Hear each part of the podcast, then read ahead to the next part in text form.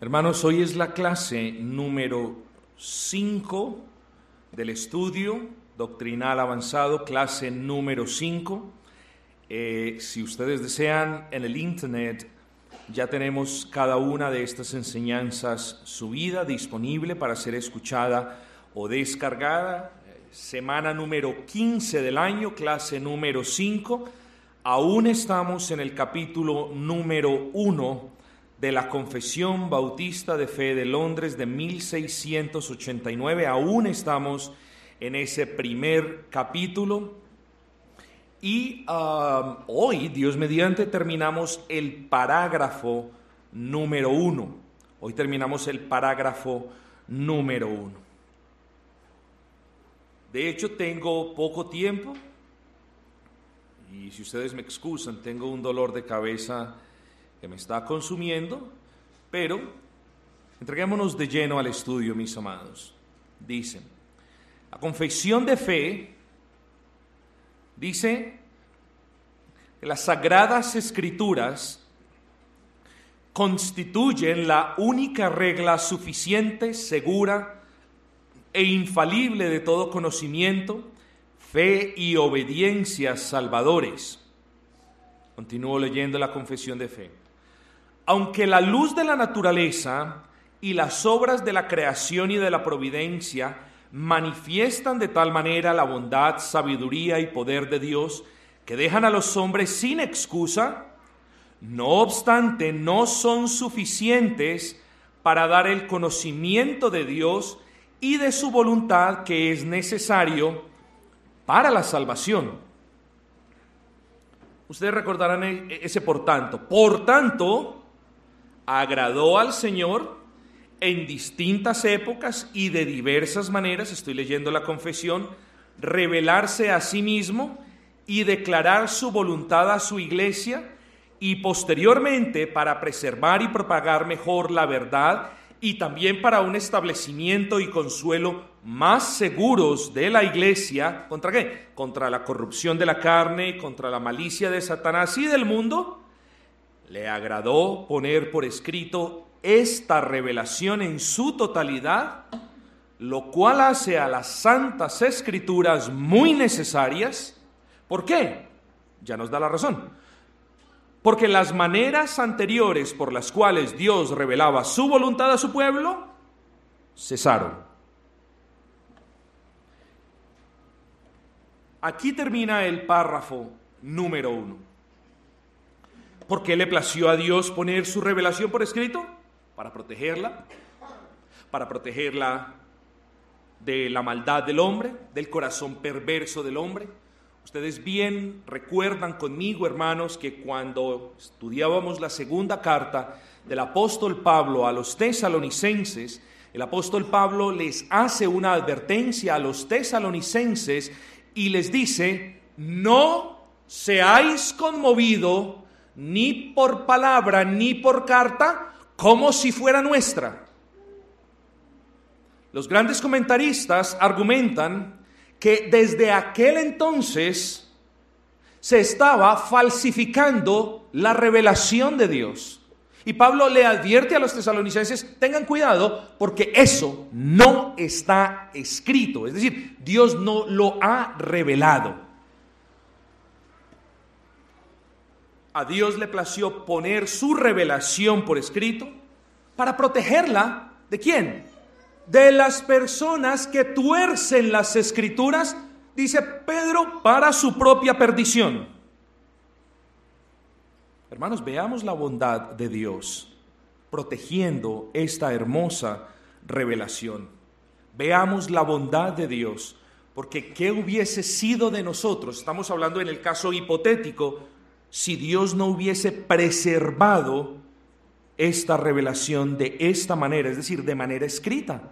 Bueno, sucede lo que sucede en muchas iglesias. Las personas vienen y se enseñorean y claman tener un acceso directo, una revelación directa con Dios y no hay nadie quien los pueda refutar.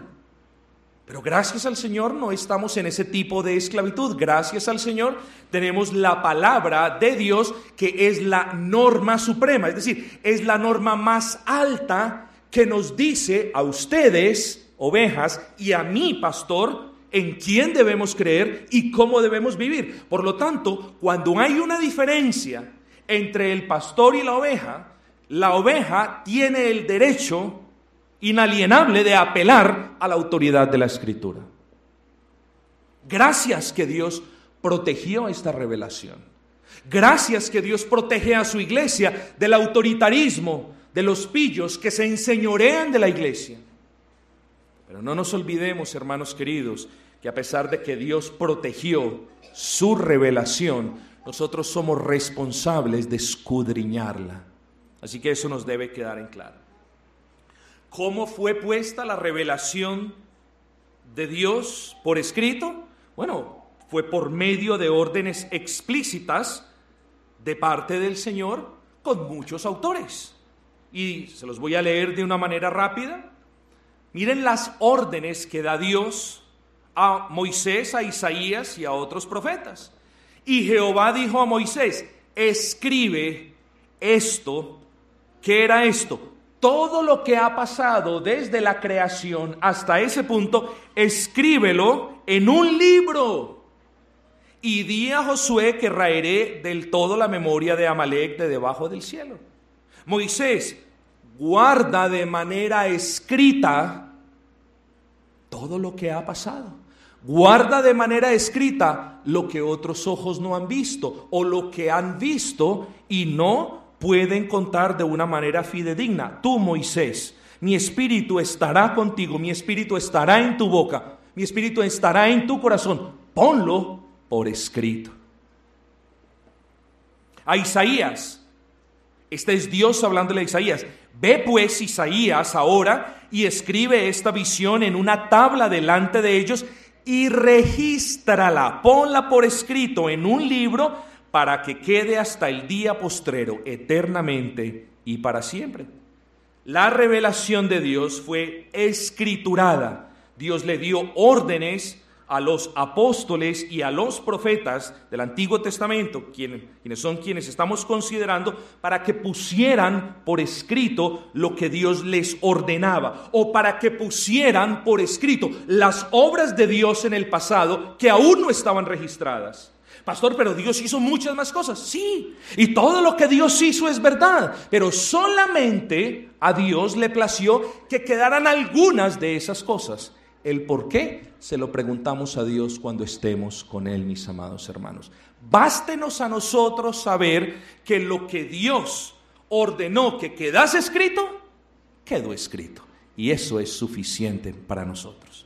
A Jeremías, toma un rollo de libro y escribe en él todas las palabras que te he hablado contra Israel y contra Judá y contra todas las naciones desde el día que comencé a hablarte, desde los días de Josías hasta hoy. De nuevo, toma Jeremías un rollo y escribe todas esas cosas. Un perverso rey, ¿qué hizo con los rollos de Jeremías? Los destruyó. ¿Y qué le dice Dios a Jeremías? Vuelve y escribe. Hermoso nuestro Dios que dejó esa revelación por escrito a nosotros, una revelación de carácter proposicional, llena de ideas lógicas, llena de ideas cuerdas, llenas de palabras, razonamientos y frases que tienen sentido para nosotros, que nosotros podemos entender, hermanos.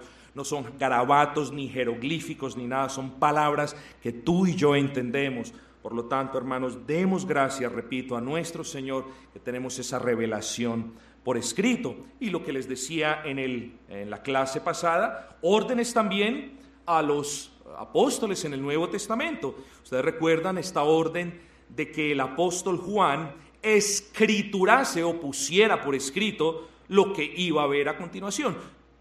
Yo soy el alfa y el omega, el primero y el último. Juan, escribe en un libro lo que ves y envíalo a las siete iglesias. Escribe en un libro, ponlo por escrito. Y decíamos, por eso las sagradas escrituras son necesarias porque sin las sagradas escrituras no podemos saber cómo ser salvos, porque sin las sagradas escrituras jamás hubiésemos podido conocer cómo Dios creó los cielos y la tierra, al menos de una manera fidedigna, porque sin las sagradas escrituras ninguno de nosotros se podría al menos imaginar cómo va a ser el futuro glorioso que nos espera. O es gracias a las sagradas escrituras que nosotros sabemos que Dios creó los cielos y la tierra de la nada. Yo no sé por qué es que hay algunos disqueteólogos que argumentan otra cosa. Gracias a la Sagrada Escritura, nosotros sabemos que lo hizo de la nada. Gracias a la Sagrada Escritura, nosotros tenemos la esperanza de vida eterna y tenemos de una manera más o menos bien descrita esa geografía del cielo. Es que el cielo no es un concepto ni una idea, es un lugar, lo mismo que el infierno. Y estas cosas nos las cuenta la Sagrada Escritura. Entonces la Sagrada Escritura es necesaria. Hablamos de la necesidad de la Escritura para conocer a Dios. Claro, eso nos lo dice el primer parágrafo de la confesión. De eso hemos hablado a la suficiencia. Así que hermanos, proseguimos. Vamos a entrar en el segundo parágrafo bajo el nombre de Sagradas Escrituras o Palabra de Dios, están incluidos todos los libros del Antiguo y Nuevo Testamento, que son 36 libros en el Antiguo Testamento, 27 en el Nuevo Testamento. Ya en la próxima oportunidad vamos a hablar más al respecto. Y la confesión de fe continúa, o más bien termina su segundo parágrafo de la siguiente manera. Todos ellos, escuchen, todos ellos, sin excepción alguna, no dice eso, pero nosotros deducimos, todos ellos, desde Génesis hasta Apocalipsis, fueron dados por inspiración de Dios para ser la regla de fe y de vida. Todos ellos, desde Génesis hasta Apocalipsis, fueron dados por inspiración de Dios para que la escritura se convirtiera en la norma de fe y de vida. ¿Para quién? Para los reformados, no, para todos.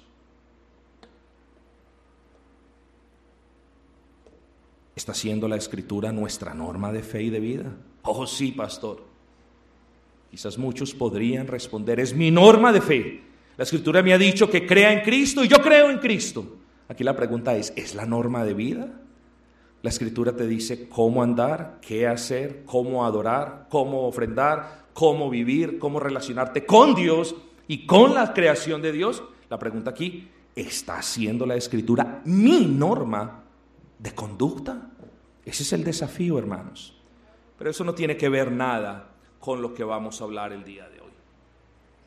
Hoy vamos a hablar un poco, y digo un poco y enfatizo un poco por varias razones. Primero, ustedes están viendo que vamos a paso de tortuga examinando la confesión de fe y comparando en la escritura si estas cosas son ciertas. Es decir, estamos examinando las bases escriturales de la confesión de fe. Eso es lo que estamos haciendo. Aprovechamos para que cuando vemos un punto doctrinal en una parte de la confesión de fe, nosotros podamos escarbar un poquito. Lo que no podemos hacer, ustedes bien podrán imaginarse, es hacer un estudio ultra doble profundo de cada aspecto que vemos, pues porque jamás vamos a terminar. Ayer estaba considerando, tengo un libro del de, gran teólogo B.B. Eh, Warfield acerca de la escritura y es un libro así solamente hablando de la escritura. El libro tiene más de 460 páginas, solo hablando de la escritura. Entonces, hermanos, estamos entrando en ciertos puntos, pero no entrando tan profundo como pudiésemos entrar. ¿Por qué? Porque entonces ya nos desviaríamos por completo del propósito y el propósito es examinar si lo que dice la confesión de fe viene o no viene del Señor, últimamente si viene o no viene de la Escritura. Entonces, hermanos, vamos a hablar un poco acerca de la inspiración de las escrituras. ¿Ustedes me han escuchado hablar? Estoy seguro a muchos otros hermanos de este hermoso versículo, segunda de Timoteo 3:16. Ustedes bien lo conocen. Toda la escritura es inspirada por Dios y útil para enseñar, para redarguir, para corregir, para instruir en justicia. Hermanos, eso es lo que dice la confesión de fe. La, confesión de fe, estrictamente hablando, dice que, que toda la escritura es de inspiración divina. Esta palabra inspiración es muy importante, hermanos. La palabra inspiración en el original griego, y ustedes esto ya lo saben, es teoneustos. Puede que no la pronuncien muy bien, pero la palabra inspiración es teoneustos. La primera partícula, teos, significa Dios, y empieza con P la segunda, y neustos significa aliento. Muchas otras partes es traducida como espíritu. Cuando hablamos entonces de que la escritura es teoneustos, estamos hablando de que la escritura es producida como si así lo pudiésemos ver. La escritura es producida por el mismísimo aliento de Dios. La idea de Pablo es esta. Las escrituras son el resultado directo de ese aliento de Dios en las personas quienes solamente son meros instrumentos. Repito, mis amados, la idea de Pablo, al poner las cosas de esta manera y al utilizar la palabra teoneustos, sencillamente era resaltar la idea de que la escritura o la verdad de que la escritura es simplemente el resultado directo de la intervención, de la obra, del aliento de Dios en el medio, en el profeta, en el apóstol que Dios ha escogido. Quiero, mis hermanos, que hablemos un poco de ese poder creativo del aliento de Dios. Por el poder creativo de su aliento fue hecho el mundo, mis amados. El Salmo 33, versículo 6 me dice, por la palabra de Jehová fueron hechos los cielos y todo el ejército de ellos por el aliento de su boca. Aquí vemos el poder. Lo estoy tipificando, lo estoy casi, casi, casi, casi poniendo de una manera un poco material. Aquí vemos, hermano, el poder creador del verbo de Dios. Los cielos y la grandura de los cielos y la inmensidad de los mares y todo lo que habita en ellos fueron creados por el aliento de su boca. Fue el mismo aliento de Dios quien le dio vida al hombre. Génesis 2.7. Entonces Jehová Dios formó al hombre del polvo de la tierra y supló en su nariz aliento de vida. El poder creativo de su aliento da vida espiritual. Ustedes bien recuerdan este pasaje de Ezequiel, capítulo 37, donde habla del valle de los huesos secos. Ezequiel 37, 5 dice, así ha dicho Jehová el Señor a estos huesos, he aquí yo hago entrar aliento, espíritu, lo mismo, neuma, aliento en vosotros y viviréis. Hermanos, si de la misma manera, por el poder creador, por el poder creador del aliento de Dios, la escritura existe y es preservada. Toda la escritura es producto de Dios y de nadie más que de Dios. Y la escritura ha sido preservada por el poder de Dios. Por eso hablamos que la escritura es de origen divino, es un mensaje perfecto, es un mensaje con autoridad y es un mensaje que tiene todo el poder de Dios, mis amados hermanos. Necesitamos la escritura. Pero entremos un poquito más a ver esto de inspiración. Segunda de Pedro 1:21 nos dice, porque nunca la profecía fue traída por voluntad humana, sino que los santos hombres de Dios hablaron siendo inspirados por el Espíritu Santo. Yo quiero que ustedes vean un par de cosas conmigo, hermanos. Uno, la profecía no nace en el hombre. Es evidente de que la profecía como revelación especial tiene su origen en Dios mismo. Y ustedes recuerdan bien que en el Antiguo Testamento había pena de muerte para todo aquel que suplantaba la voz de Dios o para todo aquel que se inventaba la voz de Dios. O Dios está diciendo, oh, vino a mí palabra de Jehová cuando Dios no estaba diciendo y cuando ninguna palabra había venido de parte de Dios. Pena de muerte. He aquí, dice Jehová, yo estoy contra los que profetizan sueños mentirosos y hacen errar a mi pueblo con sus mentiras, yo no los envié ni los mandé. Así que la profecía no nace del hombre. Me sorprende que algunas iglesias crean que eh, eh, ellos mantienen el espíritu de profecía y hacen que las personas hagan una fila y les susurran a sus oídos cuestiones cuando Dios no las ha mandado. ¿Cómo sé que Dios no las ha mandado? Sencillo, por dos razones. Primero, por lo que les he dicho siempre, Dios lo que tenía que hablarnos, ya lo habló y esas palabras quedaron registradas en la Biblia. Y segundo, mis amados hermanos, porque a Dios le plació en los últimos tiempos, es decir, en los tiempos estos del Nuevo Testamento, hablarnos por medio de el verbo de Dios revelado en la Escritura.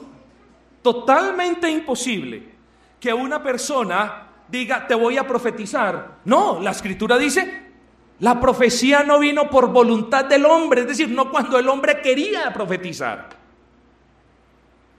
La profecía es algo inherentemente, la, la, la, complejidad, inherentemente ajeno al hombre. Eso parece ser una contradicción. Es decir, la profecía no está en el hombre.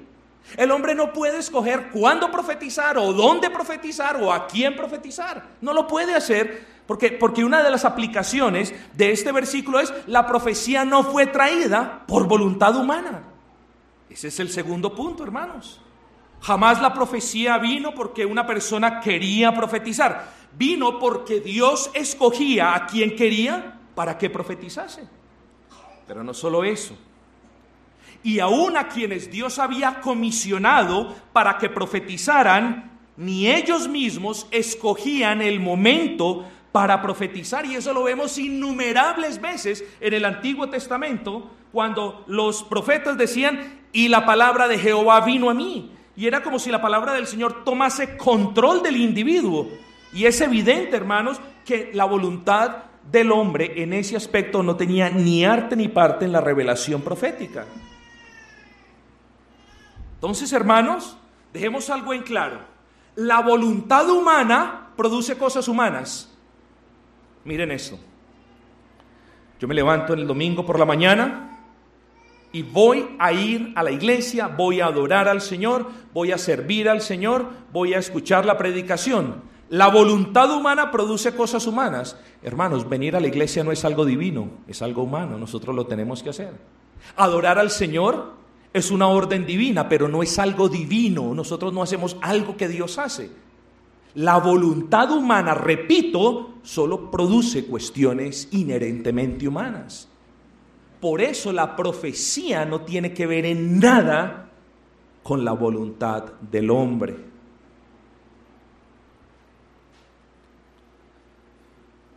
Quiero decir hasta aquí, hermanos, que podemos definir la escritura, la Biblia, como el resultado directo y perfecto de la inspiración de Dios en los profetas. Eso, la Biblia, la escritura es el resultado directo y perfecto de la inspiración de Dios en los profetas. O puesto de otra manera, querido hermano, la escritura, la Biblia, es el resultado directo y perfecto de la revelación de la mente de Dios comunicada por el Espíritu Santo de Dios y dada a los profetas por la voluntad de Dios. Eso es la escritura, mis hermanos. Lo que usted tiene en sus manos es nada más y nada menos que el resultado directo de la revelación de la mente de Dios por medio del Espíritu Santo de Dios, porque a Dios le plació así, hermanos. Nada más ni nada menos. No tiene la voluntad del hombre arte o parte en ningún proceso revelatorio, además de que ya cesaron. Decimos que la escritura es el resultado directo porque no hay intermediación del autor inspirado. Dios inspiró a estos autores, pero escuchen, estos autores no fueron coautores. Estos autores no participaron en la redacción del mensaje, simplemente plasmaron de manera escrita lo que Dios les estaba mostrando, hermanos. O sea, no hubo coautoría de ninguno de los autores de la escritura junto con Dios. Decimos pues que la escritura es un resultado directo, porque no hay intermediación del autor inspirado, y es un resultado perfecto porque no hubo error por parte del autor inspirado. Y aquí quiero dejar un par de cosas en claro. Los autores inspirados, Pedro, Pablo, Isaías, Jeremías, ¿Eran perfectos? No. ¿Siempre se comportaron de manera perfecta? No. ¿Siempre hablaron de manera perfecta? No. Pero, cada vez que se encontraban bajo el poder de inspiración del Espíritu Santo, siempre escribieron de manera perfecta. ¿Ven el punto? Todo lo que dijeron los autores inspirados no fue de carácter divino, pero lo que escribieron bajo la inspiración del Espíritu, sí, todo. Palabra fue de carácter divino, toda. Hermanos, los autores inspirados hablaban cosas de hombres, en algunas oportunidades quizás cosas pecaminosas, ellos no estaban exentos del pecado, pero repito, pero cada vez que estas personas eran inspiradas por el Espíritu Santo de Dios, siempre el Espíritu Santo de Dios les comunicaba la mente de Dios de manera perfecta y siempre supervisaba que la intimación de la revelación fuera comunicada o escrita de manera perfecta. El Espíritu Santo cumplía una labor superintendente, es una labor supervisora, si puedo hablar de esa manera. ¿Supervisora en qué sentido? Supervisora cerciorándose de que la comunicación, de que el mensaje de Dios fuese escrito de la manera y de la forma y en el tono, si ustedes me permiten, como Dios quería que se escribiera, hermanos. Aquellos a quienes Dios escogió para hablar en su nombre, hablaron o escribieron bajo la inspiración del Espíritu Santo. Yo les voy a leer la traducción de la Biblia de las Américas de segunda de Pedro 1:21 dice, "Pues ninguna profecía fue dada jamás por un acto de voluntad humana, sino que hombres inspirados por el Espíritu Santo hablaron de parte de Dios." Esta palabra inspirados allí es muy particular porque hay una gran diferencia en interpretaciones, pero, pero, pero, la palabra eh, también denota una idea de que, fueron, de que fueron sustentados, de que fueron llevados. Todas las personas a quienes Dios escogió para que hablaran en su nombre fueron llevadas por el Espíritu Santo a que escribieran exactamente lo que Dios estaba inspirando. Es muy importante. Inspiración, hermanos, hablando de esto, de que, de que el Espíritu Santo los llevó, los sustentó, no significa que el Espíritu Santo les aconsejó qué decir a los autores inspirados. Así como un psicólogo. Mira, yo creo que lo mejor que tú debes hacer es tomar esta decisión. O, o quizás lo mejor para ti sea esto. Bueno, el Espíritu Santo en ninguna manera aconsejó al autor inspirado para que escribiese ciertas cosas. Lo contrario, lo opuesto es verdad. El Espíritu Santo de Dios le dio al autor inspirado las palabras exactas, en el lenguaje exacto, de la manera exacta que tenían que ser escritas. Eso, eso es hermoso. Por eso nosotros decimos que la Biblia misma es un milagro de Dios, hermanos. No solamente cómo fue inspirada, sino cómo fue preservada. Entonces, No es que el Espíritu Santo les aconsejaba o les mostraba o les guiaba. No, no, no, exactamente no es eso. Inspiración tampoco significa que el Espíritu Santo eh, eh, les guiaba así como lo hace un guía. Mira, vete por aquí. Si te vas por aquí vas a llegar al punto. Y sí, la persona se mete por ese lado y llega al punto. No, el Espíritu Santo no es así, hermanos. Lo contrario es lo correcto. El Espíritu Santo de Dios llevó al autor inspirado a escribir exactamente lo que Dios revelaba de su mente. Tercero, cuando hablamos de inspiración, no significa, como dicen muchos, que el Espíritu Santo reveló la idea principal reveló el punto principal, pero que los autores estaban en libertad de poner esas ideas conforme la cultura en la que estaban. Volvemos a los amigos neocalvinistas que no cesan de salir con invenciones ni con herejías. Eh, algo así como, mira, haz que los hombres eh, crean en esta idea principal de lo que te acabo de revelar, pero eh, tu problema es cómo lo escribes, cómo lo contextualizas en tu cultura. No, queridos hermanos, inspiración no significa eso. Inspiración significa que el Espíritu Santo no solo llevó al autor inspirado a decir o a escribir las palabras exactas de la revelación, sino que también los llevó a proclamarlas o a escribirlas de la manera y en el modo en que Dios consideró apropiado. Así que cuando hablamos, voy a terminar pronto hermanos, así que cuando hablamos de inspiración de la escritura podemos decir muchas cosas, pero quiero solamente hablar de cuatro cosas, de dos o tres cositas nada más. Cuando hablamos de la inspiración de la escritura, hermanos, hablamos del poder del Espíritu Santo de Dios que obró en los autores de la Sagrada Escritura para que escribieran la revelación de la mente de Dios de la manera en la que Dios ordenó que se hiciese, con las palabras que Dios escogió que se escribieran y de la manera en la que Dios le pareció adecuado. Voy a repetir esto porque todo es acerca de Dios en la palabra de Dios. Todo es acerca de Dios en el proceso de inspiración. Cuando hablemos, cuando hablamos de escritura, cuando, cuando nosotros tengamos la palabra Biblia en nuestras mentes, cuando nosotros veamos una Biblia como tal, recordemos que su contenido mis amados hermanos, es el producto del poder del Espíritu Santo de Dios que obró en instrumentos humanos, sí, pero que obró de tal manera para que todo lo que Dios tenía que hablar se transcribiese de una manera literal, precisa, concisa, porque de esa precisión dependía el conocimiento salvífico que nosotros pudiésemos tener de Dios por medio de la palabra. Entonces cuando hablamos de la escritura hablamos de poder, hermanos, del poder de Dios. Segundo, hablamos de esa inspiración como una inspiración, esto es muy conocido, verbal y plenaria. Verbal porque cada una de las palabras en la escritura son palabras de Dios y si hoy las podemos leer, ha sido porque fueron inspiradas por Dios.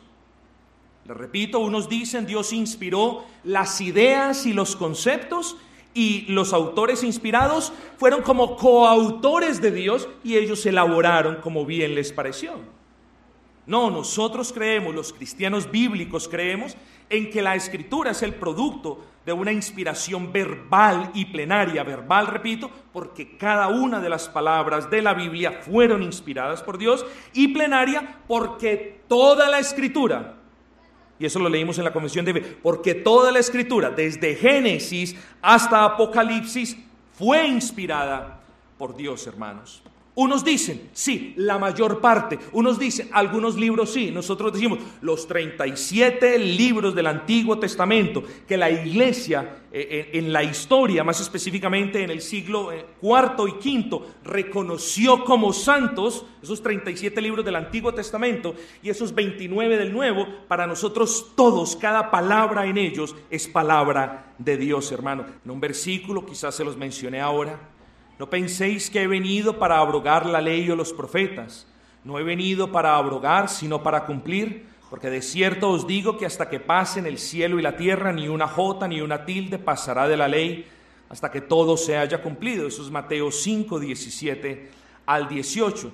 Y en estos versículos, hermanos, el Señor reforzó la veracidad de la escritura hasta en su más pequeño detalle. En este versículo, mis amados, podemos ver la inspiración verbal de toda la escritura. Cuando el Señor dice, hasta las jotas y las tildes, es decir, hasta la más pequeña de las palabras de la escritura ha sido inspiración divina y por tanto eran o demandaban estricto cumplimiento. Pero también en este versículo podemos ver esa inspiración plenaria. Y dice, hasta que todo se haya cumplido. Es decir, toda la escritura se tiene que cumplir porque fue lo que Dios dijo. Entonces, hermanos, podemos de nuevo entrar en mucho más detalles. Por el momento simplemente quedémonos con esas dos nociones.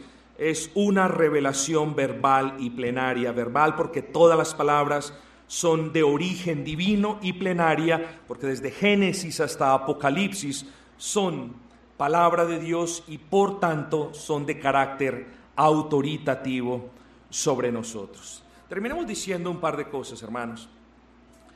Cuando hablamos de la escritura, con esto termino, como inspirada por Dios, tenemos que decir que este es un libro escrito por hombres.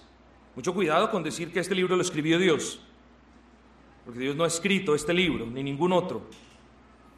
La escritura es un libro que fue escrito por hombres que manifestaron libremente como seres humanos sus emociones, sus frustraciones, sus preocupaciones.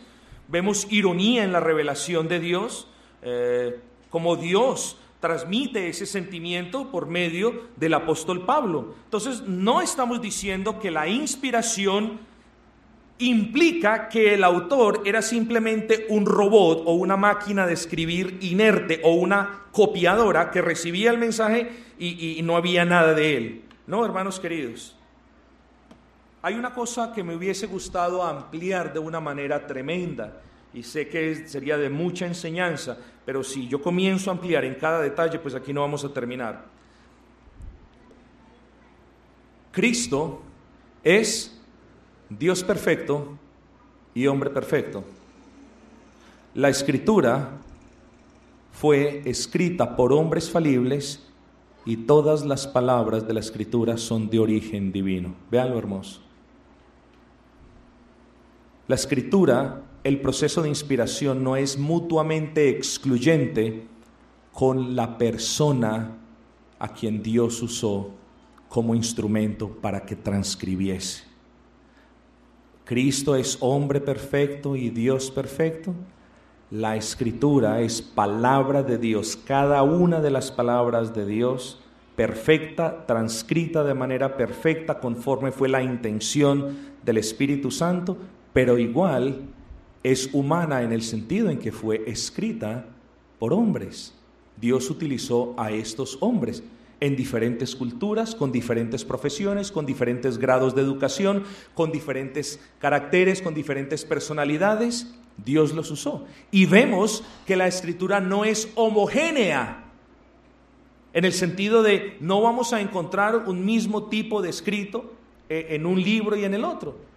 Vemos géneros humanos allí. Vemos poesía, vemos prosa, vemos historia, vemos cosas inherentes a nosotros pero decimos que el Espíritu Santo en su labor supervisora se cercioró de no violentar al hombre como tal y al mismo tiempo de cerciorarse de que el hombre fuese fiel transcribiendo la revelación perfecta de Dios. Por eso decimos, es un milagro, hermanos, Dios no produjo la escritura pasando por encima de la humanidad de los autores inspirados, Dios la produjo a través de ellos. Es decir, Dios no violó la humanidad del autor ni su personalidad, sino que Dios usó la humanidad del autor y su personalidad bajo el poder y la supervisión del Espíritu Santo quien lo llevó a escribir solamente lo que Dios quiso. Quiero que entiendan bien esto, porque no estamos diciendo de que simplemente eh, el ser humano fue simplemente un mecanismo inerte, eh, porque si hubiese sido inerte, entonces tenemos, hermanos, que, que la escritura misma es algo que nosotros deberíamos estar adorando, y nosotros no ni siquiera adoramos la Biblia.